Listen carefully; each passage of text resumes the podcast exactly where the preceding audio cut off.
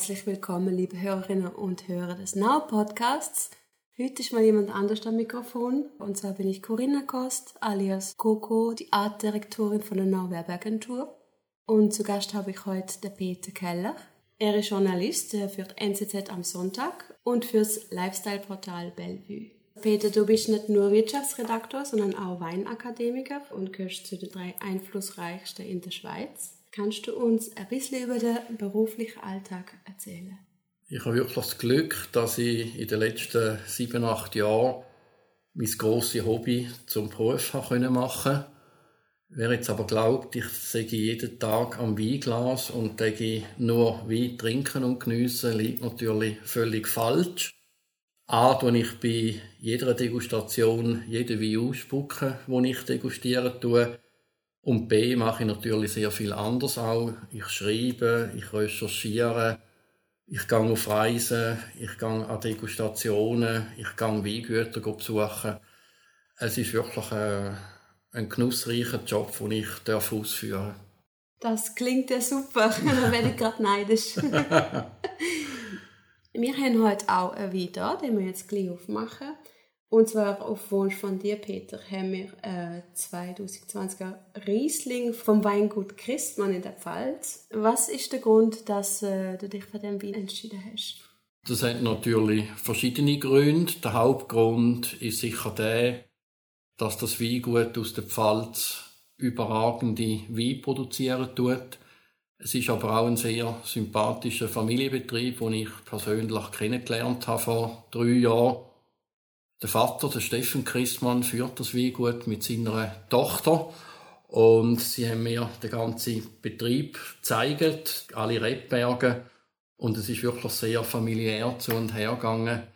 Am Schluss von der Führung haben wir dann bei ihnen dürfen quasi als Familienmitglied Mittagessen es ist wirklich sehr unkompliziert und sehr äh, engagierte und charismatische Leute, die hinter dem Weingut stehen. Aber wichtig ist natürlich der Wein. Christmann produziert biodynamisch, also wirklich äh, auf sehr hohem Niveau. Und der Wein, den ich ausgewählt habe, ist eigentlich so der Einstiegswein von dem Weingut. Es ist ein trockener Riesling aus dem Jahr 2020 und ja, zum äh, absolut fairen Preis. Dann würde ich sagen, machen wir auf. das ist Abschluss. Glück gehabt. Ah ja, stimmt. Abprobieren. Vielleicht kannst du uns bei der Gelegenheit gerade mal erklären, wie man Wein richtig degustiert. Ja, zuerst ist die Farbe wichtig. Das ist jetzt ein relativ helles Gel deutet darauf hin, dass er ein junger Wein ist, also 2020, der ist jetzt zweijährig, also noch relativ jung. Nachher ist natürlich die Nase wichtig, der, der Geruch in der Nase, das Bucke vom Wein. Je aromatischer, je komplexer, vielschichtiger das Bucke ist, umso wertvoller ist der Wein.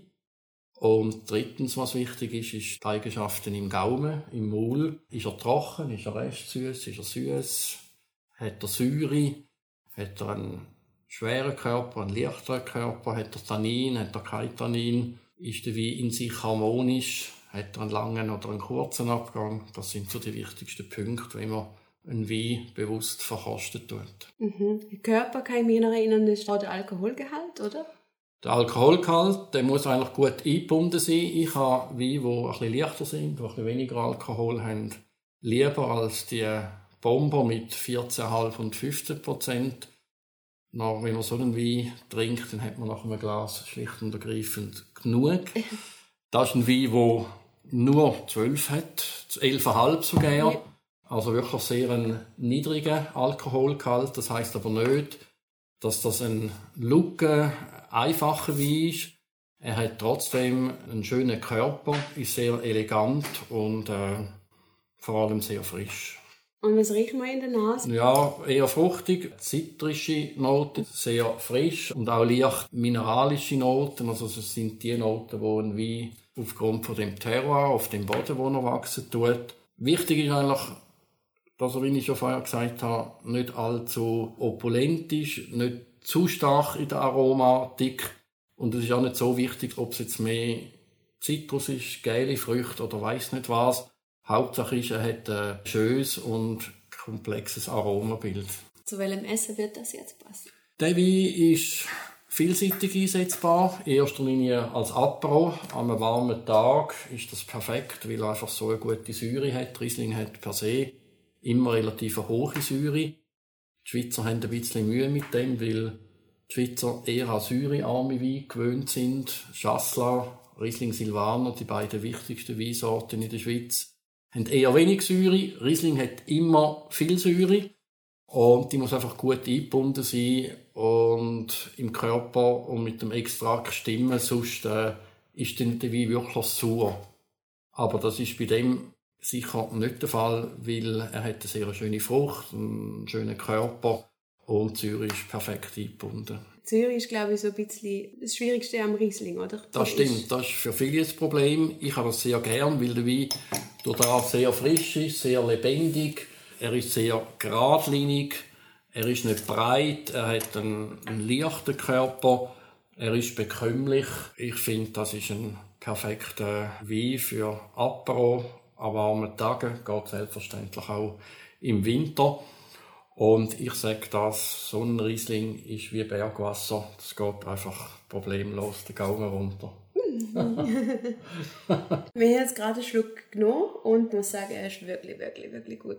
Es ist unglaublich die Qualität, wo die deutschen Riesling anbringen zu dem Preis. Der Wein kostet weniger als 20 Franken. So eine Qualität zu dem Preis kommen ihr im Moment praktisch nur in Deutschland über. Deutschland ist für mich im Moment spannendste und interessanteste Weinland, wo eigentlich zu den Preisen, wo sie die Wein verkaufen, mehr oder weniger die beste Qualität bietet. Und wenn man einen gleichen Wein mit dem gleichen Niveau aus Frankreich trinkt, dann ist man bei einem Einstiegswein schon gleich mal bei 50 Franken.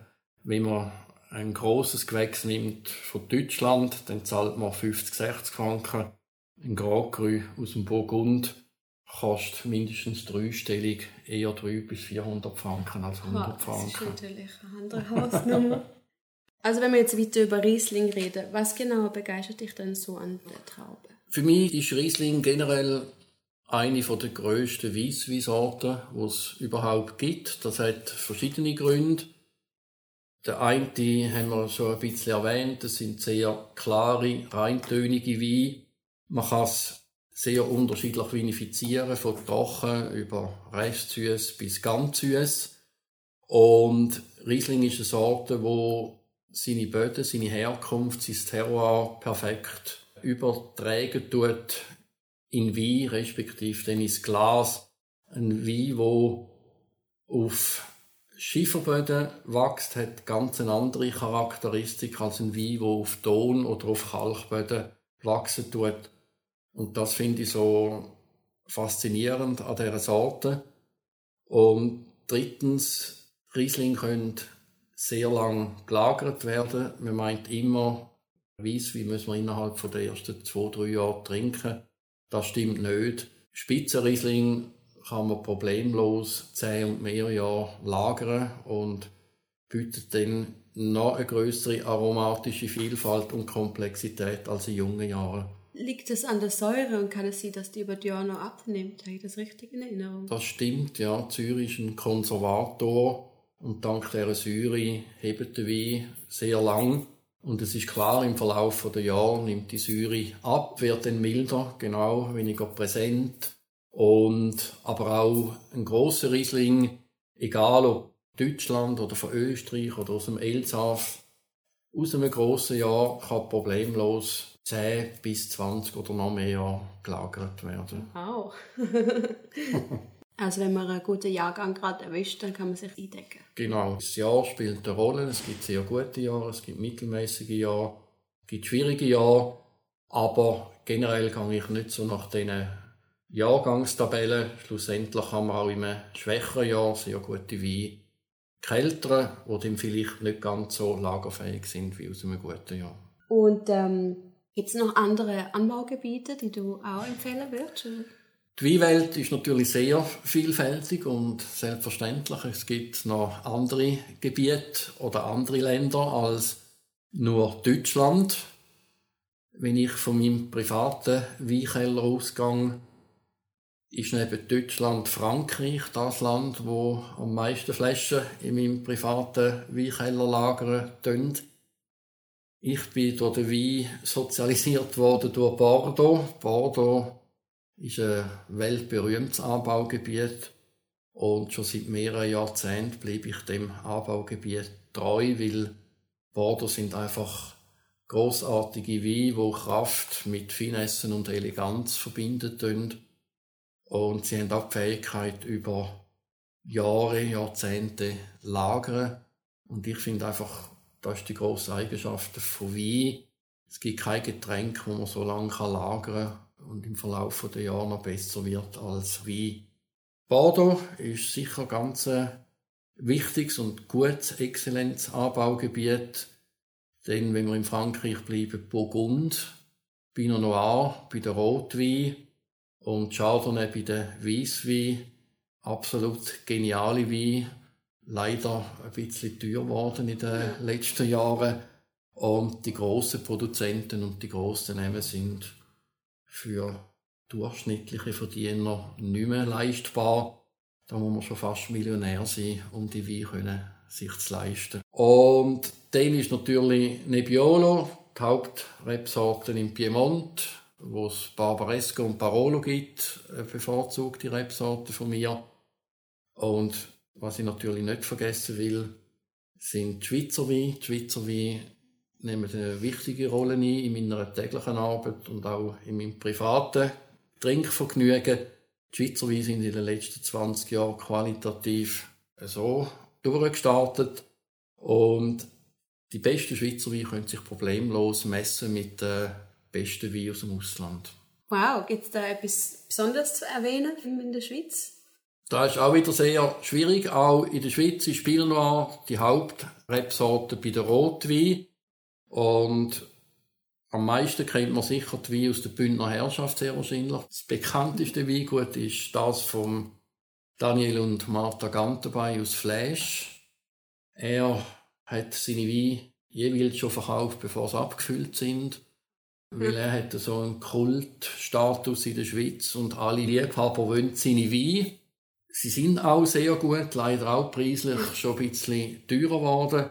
Für mich spannendste und das interessanteste Weinbaugebiet im Moment ist äh, die sogenannte Drei-See-Region, wo der Bieler, der Neuenburger und der Murtensee umfassen tut.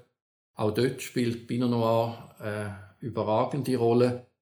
Und eins von meinen Lieblingsweingütern kommt auch aus dem Neuenburgischen, aus Auvergne und ist Domaine de la Maison Carré Sie machen wirklich geniale Lagen, Pinot Noir, wo auch sehr elegant und finessereich sind. Es sind keine Weine, die schwer und üppig sind. Und auch Mesocarré schafft biodynamisch. Von dort her sind auch die Weine absolut perfekt und ein großer Genuss. Also ein cooles Ausflugsziel, wenn man mal in der Es ist auch sehr schön, ja, es ja. ist äh, sehr schön, die, die Gegend Bieler Neuenburger See ist wirklich hervorragend, auch zum Wandern oder zum die Landschaft erkunden. Und hier und da, was ja auch wichtig ist, im Weinanbaugebiet hat es gute Restaurants ja, und äh, das gehört einfach dazu. Zu einem guten Wein gehört auch ein gutes Essen. Exakt, genau. Es hat ja auch klimatische Veränderungen gegeben in den letzten Jahren. Und aufgrund dessen gibt es verschiedene Entwicklungen im Weinbau. Was sagst du für die Zukunft des Rebbaus voraus? Es lässt sich nicht wegdiskutieren. Der Klimawandel betrifft auch den Rebbau. Und es wird sehr wahrscheinlich größere Veränderungen geben in den nächsten 20, 30, 40 Jahren. Ich gehe davon aus, dass die Gebiete, die jetzt im Süden sind, also Südfrankreich, Südspanien, Süditalien, wo es jetzt schon sehr heiß ist, irgendwann sehr schwierig wird sein, Wein zu produzieren, weil wenn man dann so reife Trauben hat, wo so viel Zucker entwickelt, dann kommt man nachher Wein über mit 16 oder 17 Prozent Alkohol. Die sind schlicht und ergreifend nicht mehr trinkbar, nicht mehr bekömmlich. Man müsste ihn eigentlich rückverdünnen mit Wasser, aber äh, das macht irgendwie keinen Sinn. Also für die Gebiet wird sicher nicht ganz einfach mit der Klimaerwärmung umzugehen. Dafür profitieren dann eher die Gebiete, die nördler sind. Also dazu gehört die Schweiz zum Beispiel. Oder? Man profitiert von der, von der Klimaerwärmung, weil die Trauben einfach besser ausreifen. Früher hat es Jahre gegeben, wo, wo Trauben einfach nicht richtig reif geworden sind. Dann kommt man eben säurebetonte, unreife Wein über und das hat niemand gern. Und dank dieser Klimaerwärmung profitieren dann halt die Gebiete, wo in der Vergangenheit, vor 30, 40 Jahren, einen Nachteil hatten. Dazu gehört beispielsweise England, oder? England, Südengland ist jetzt schon eines von diesen Gebieten, wo man sehr beachten muss. Produzieren hervorragende Schaumwein, weil sie jetzt ein ähnliches Klima haben wie Champagne. Sie haben die gleichen Rebsorten wie Champagne und vor allem sie haben auch die gleichen Böden. Und jetzt noch mit Klimawandel gehören Sie sicher zu den Profiteuren von dieser Entwicklung. Hast du uns da einen Geheimtipp, was man sich da mal zulegen für eine Flasche? Weil ich habe noch gar nicht so viel darüber gehört jetzt. Englische Schumme kennt man wirklich nicht und eigentlich ist das schade, absoluter ja, Geheimtipp. Es hat sehr schöne Troweien und ich glaube auch, wenn man einen englischen Schummi, einen guten englischen Schummi mit einem Champagner blind vergleichen tut, ist nicht einmal ganz sicher, ob man blind herausfindet, welches das ein Champagner ist und welches das der englische Schummi ist. Für mich zu den zwei besten Produzenten gehören der Nighthember und Gasburn. Die sind beide im Süden von England, in der Grafschaft Sussex daheim. Und wenn man so einen Schummi probiert, dann ist man schon sehr nah beim Champagner. Das werde ich nachher in Google eingeben, müssen wir es zulegen. kann man die dann auch lagern? In der Regel sind Jumbi so gemacht, dass man es trinken kann, wenn sie auf den Markt okay. kommen. Jumbi brauchen ja eine zweite Gärung in der Flasche und die Weine bleiben dann ein Minimum von 15 Monaten auf der Hefe. Aber die, die besten Jumbi, die bleiben sehr viel länger auf der Hefe, zum Teil drei, vier Jahre. Und wenn dann die Weine auf den Markt kommen, sind sie eigentlich trinkbereit. Aber man kann es auch noch auf die Seite tun, ist überhaupt kein Problem. Aber generell kann man sagen, ein Schaumwein, der auf den Markt kommt, ist trinkbereit. Also der Weinbau ist ja eigentlich eher eine traditionelle Geschichte, aber trotzdem hat es in den letzten Jahren viel Innovation gegeben, auch aufgrund von Generationenwechsel. Und es ist sehr interessant, was dabei entsteht. Kannst du uns da ein paar Insights geben? Das stimmt, gerade auch in der Schweiz. Die einstigen Pioniere, die kommen langsam ins Rentenalter. Und viele Weingüter werden jetzt von der neuen Generation, von der jungen Generation weitergeführt. Die Jungen bringen neue Ideen, neue Trends in die Familienweingüter. Zum Teil entstehen auch immer noch neue Weingüter. Und die Jungen, die sind innovativ, die schauen auch auf nachhaltig hergestellte Weine. Ich denke, bio, biodynamische Weine werden weiterhin zunehmen und ich glaube, in zehn Jahren wird das fast Standard. Weil das Zeug, das man spritzt, Herbizid, Pestizid, das ist Chemie, das geht von den Pflanzen in die Trauben und vom Trauben im Wein. Und ich glaube, irgendwann wird Bio wie ein neuer Standard. Und die ganz risikofreudigen, die produzieren sogenannte Naturweine. Das sind auch Weine, wie man vor x Jahrhunderten mal produziert hat, ohne Eingriff. Äh, also in der Rebe tut man spritzen, aber eben auch natürlich. Und im Keller lässt man den Wein einfach machen, wie er so kommt. Und tue keine Hilfsmittel einsetzen, vor allem kein Schwefel.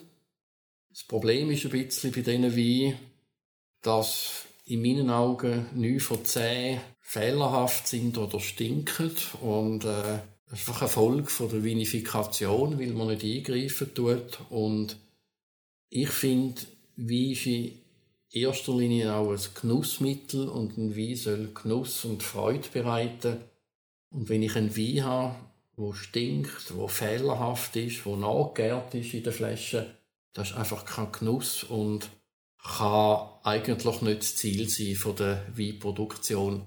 Es hat ja auch Fortschritte gegeben, technische Fortschritte in den letzten Jahrzehnten.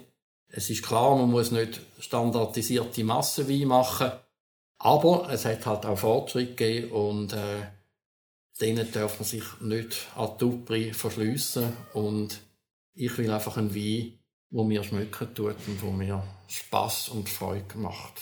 Das kann man verstehen. Und man kann auch nachhaltig sein, ohne ins Extrem zu Genau, oder? Zum Teil sind es wirklich sehr extreme ja. Einstellungen von den Winzer und Winzerinnen oder Sommelier, die das pushen können. Ich habe wirklich eher schlechte Erfahrungen gemacht und äh, ich tue das akzeptieren, aber persönlich muss ich so Wein nicht trinken. Jetzt habe ich vorhin nochmal unseren Riesling probiert und jetzt schmeckt er so richtig, richtig gut. Es ist so, man muss, es ist zwar 2020, relativ jung, aber durch die Luft entwickelt sich die Aromatik nochmal anders mhm. und äh, ist ein bisschen butteriger geworden, genau, fruchtiger noch. Genau, und äh, der Wein braucht halt ein bisschen Luft, Sauerstoff, ja. damit er sich auch optimal kann entwickeln kann. Wenn wir jetzt gerade im Alltag das Essen kaufen, vielleicht im Supermarkt, gibt es auch dort Wein, wo gut ist? Wie findet man den? Und gibt es eine Faustregel, die man kann anwenden kann, wenn man jetzt ein Wein haben der zum Essen passt? Ich wähle eigentlich den Wein aus, wo ich Lust habe am Abend. Ich schaue schon ein bisschen, was ich kochen tue oder was die Frau kochen tut. Aber in erster Linie muss man den Wein nehmen, wo man Lust hat. Es gibt ein paar Sachen, die klar auf der Hand liegen. Lamm, Wild, passen Syrah-Wein hervorragend. Rindfleisch, Ottergott, so Sachen, Sparder hervorragend. Zu Lachs passt ein eher ein, schwerer Chardonnay, Weisswein. Also es gibt viele Möglichkeiten. Und was noch am wichtigsten ist, probieren selber aus, machen selber Experimente und schauen, was ihr am liebsten habt. Die meisten Weine werden im Lebensmitteldetailhandel gekauft, das ist so. Und die beiden wichtigsten Kriterien von vielen Konsumenten ist die Etiketten und der Preis. äh, ich finde die Etiketten schon wichtig, aber noch wichtiger ist der Inhalt in der Flasche. Und es ist klar, nicht jeder Mann kann sich einen Wein leisten, der 30 Franken kostet oder 40 Franken.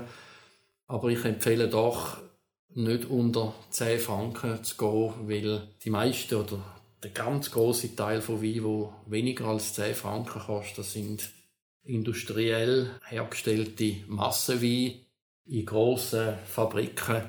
Die sind fehlerfrei, alles okay, aber die haben wenig Charakter, kein Charisma, keine Herkunftsidentität, die haben einfach nichts. Das ist eigentlich gut gemachter Traubensaft mit Alkohol. Das Leben ist zu kurz zum schlechten Wein zu trinken. Ich gebe lieber ein bisschen mehr aus für eine Flasche als dass ich zwei Flaschen kaufe. Das ist doch ein schönes Schlusswort.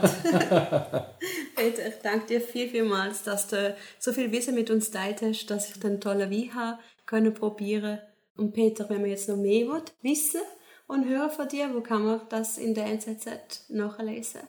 Also ich schreibe jede Woche eine Kolumne im Magazin von der NZZ am Sonntag, wo ich gleichzeitig auch eine Frage von den Leser und Leserinnen beantwortet tue. Ich bin nicht täglich, aber fast täglich auf dem Lifestyle-Portal NZZ Bellevue vertreten, wo ich Weingeschichten, Weinkolumnen schreiben tue. Ich gebe jede Woche einen Wein-Newsletter raus, wo man gratis abonnieren kann. Ich mache Weinüben für die Leser und Leserinnen von der NZZ am Sonntag. Und ich mache auch noch Weinreisen. Also den Newsletter würde ich mir auf jeden Fall anmelden und vielleicht auch für eine Weinreise. Unbedingt den Newsletter, den müsst ihr abonnieren. der kostet nichts. auf jeden Fall. Dann bedanke ich mich ganz herzlich, dass du da bist. Wunderbar.